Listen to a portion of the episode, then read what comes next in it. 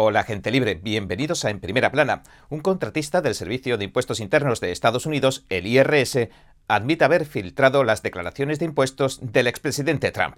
Y ahora entremos en materia.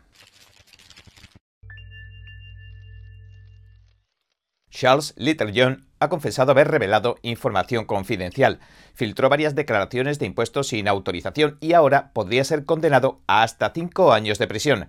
El exconsultor del Servicio de Impuestos Internos, el IRS, acusado de robar y filtrar información de declaraciones de impuestos de altos funcionarios del gobierno y de personas adineradas, como por ejemplo el expresidente Donald Trump, se declaró culpable ante un tribunal federal el 12 de octubre. Según informó el Departamento de Justicia, el señor Little John, de 38 años, es un vecino de Washington, D.C., que se ha declarado culpable de un cargo de divulgación no autorizada de información sobre declaraciones y devoluciones de impuestos. Su sentencia está prevista para enero de 2024. Según la Fiscalía, el señor Little John, que estaba empleado como contratista del gobierno en el IRS, robó declaraciones de impuestos de varias personas no identificadas en dos ocasiones separadas, entre 2019 y 2020. Lo hizo a través de una base de datos del IRS empleando, cito, amplios parámetros de búsqueda diseñados para ocultar el verdadero propósito de sus consultas.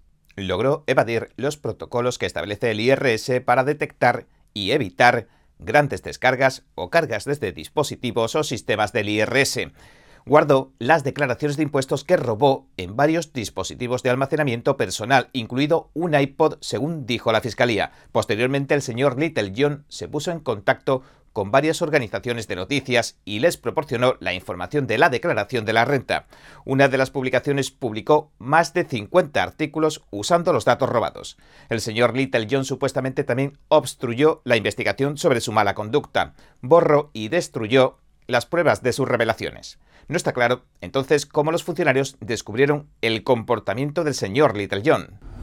Las declaraciones de la renta se filtran a la prensa. La Fiscalía no ha dado a conocer el nombre de las organizaciones de noticias que recibieron las declaraciones de impuestos que robó. No obstante, se cree que fueron ProPublica y The New York Times. En junio de 2021, ProPublica publicó las declaraciones de la renta de algunos de los multimillonarios más ricos de Estados Unidos, como pueden ser Elon Musk, Jeff Bezos, Michael Bloomberg y Warren Buffett, entre otros. La filtración se produjo casi al mismo tiempo que el presidente Joe Biden impulsaba un proyecto de ley de gastos de un billón con B 800 mil millones de dólares, anunciando la pretensión de aumentar los impuestos a los ricos. ProPublica en su informe dijo que no revelaba cómo había obtenido los datos que nos fueron entregados en bruto, eso dijo, sin condiciones ni conclusiones. Un año antes, en septiembre de 2020, el New York Times publicaba un artículo en el que afirmaba haber obtenido los registros de impuestos de 2016 y 2017 del presidente Trump, que estaba en el cargo en ese momento. Según decía el medio, revelaban propiedades en apuros, vastas cancelaciones, una batalla de auditoría y cientos de millones en deudas por vencer. ProPublica le dijo más tarde al Epoch Times que desconoce la identidad de la fuente que proporcionó este tesoro de información sobre los impuestos que pagan los estadounidenses más ricos. El New York Times no ha hecho comentarios sobre la información fiscal robada. El abogado de Trump responde. El fiscal general Merrick Garland declaraba el jueves lo siguiente. Al usar su papel como contratista del gobierno para obtener acceso a información tributaria privada, robar esa información y divulgarla públicamente, Charles Littlejohn violó la ley federal y traicionó la confianza del pueblo. En todos los casos, el Departamento de Justicia se compromete a seguir los hechos donde quiera que conduzcan y a exigir que rindan cuentas quienes violen nuestras leyes. Por su parte, Nicole Argentieri, la fiscal general adjunta en funciones de la División Penal del Departamento de Justicia, declaró que el departamento seguirá exigiendo responsabilidades a quienes se aprovechen ilegalmente de su acceso a información personal delicada.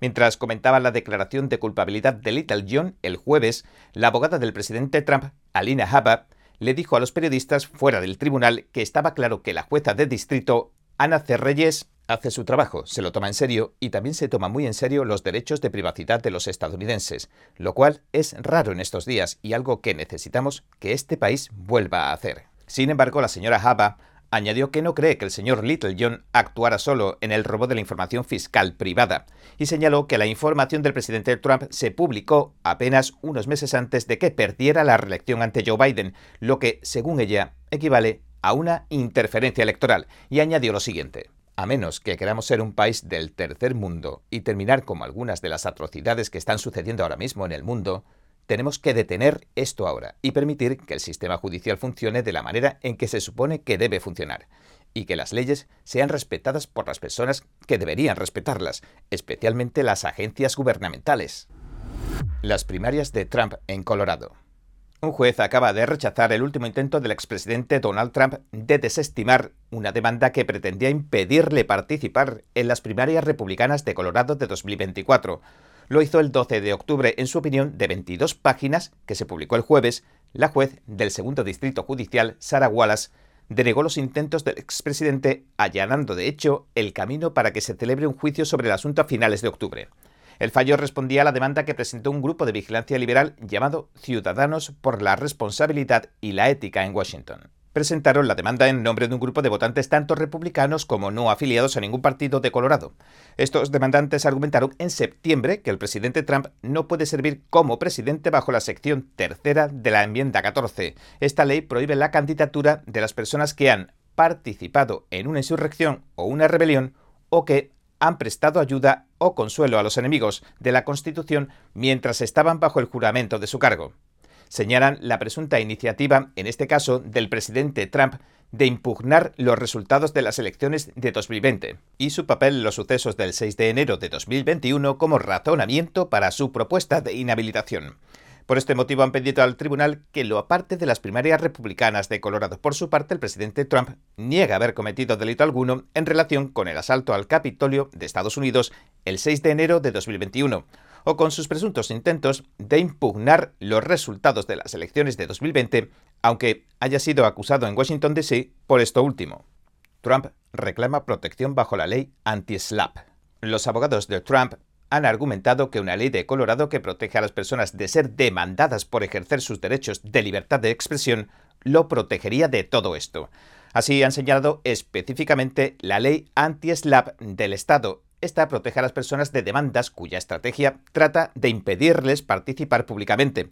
La medida promulgada en 2019 salvaguarda los derechos constitucionales de las personas a peticionar, hablar libremente, a asociarse libremente y a participar de cualquier otro modo en el gobierno en la máxima medida que permita la ley. También protege de las demandas que acosan a los discursos que protege la primera enmienda. El presidente Trump sostiene además que sus declaraciones sobre las elecciones de 2020 no equivalen de ninguna manera a una insurrección. Sin embargo, en su opinión de 22 páginas, la juez Wallace desestimó la petición anti-SLAP del presidente Trump, escribiendo en su lugar que en el mejor interés del público, independientemente de su afiliación política, de hecho, solo los candidatos constitucionalmente calificados se colocan en la papeleta electoral y que solo los candidatos constitucionalmente calificados pueden tratar de ocupar el cargo más alto del país. La juez concluyó diciendo que el estatuto anti-SLAP no se aplica a este asunto y que por esa razón denegaba la moción.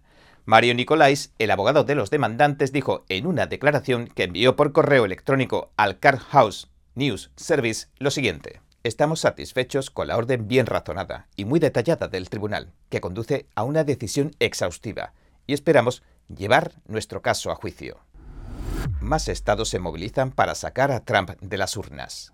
Según muchas encuestas, el presidente Trump lidera actualmente el campo del Partido Republicano mantiene una ventaja significativa sobre sus competidores como el gobernador de Florida, Ron DeSantis, de cara a las elecciones del 5 de noviembre de 2024. Demandas similares que buscan sacar al presidente Donald Trump de la papeleta republicana de 2024 también se han presentado en Michigan, Minnesota y Virginia Occidental. Otra que presentó en Oklahoma el candidato presidencial John Anthony Castro fue desestimada el jueves el presidente Donald Trump sigue liderando el promedio de encuestas de 538 sobre las primarias presidenciales del Partido Republicano. A partir del 11 de octubre, el promedio muestra al expresidente con un 58% de apoyo a nivel nacional, aventajando a su más inmediato seguidor, el señor DeSantis, por 45 puntos porcentuales y medio. Bien, este ha sido nuestro episodio de hoy. Gracias por sintonizarnos. Si le gusta nuestro programa, por favor, no olvide darle a me gusta, suscribirse y compartir este vídeo con sus amigos y su familia, porque todo el mundo merece conocer los hechos. Una vez más, gracias por ver en primera plana. Nos vemos la semana que viene. Cada minuto que pasa, el mundo está cambiando vertiginosamente. NTD Noticias le trae información objetiva, veraz y sin agendas ocultas. Infórmese de los acontecimientos que impactan a Estados Unidos, Latinoamérica y el mundo, con los mejores análisis de expertos e informes especiales. NTD Noticias, periodismo independiente con los temas más relevantes que muchos medios no se atreven a reportar. Síganos en Epoch TV y el canal NTD en español, en Newmaker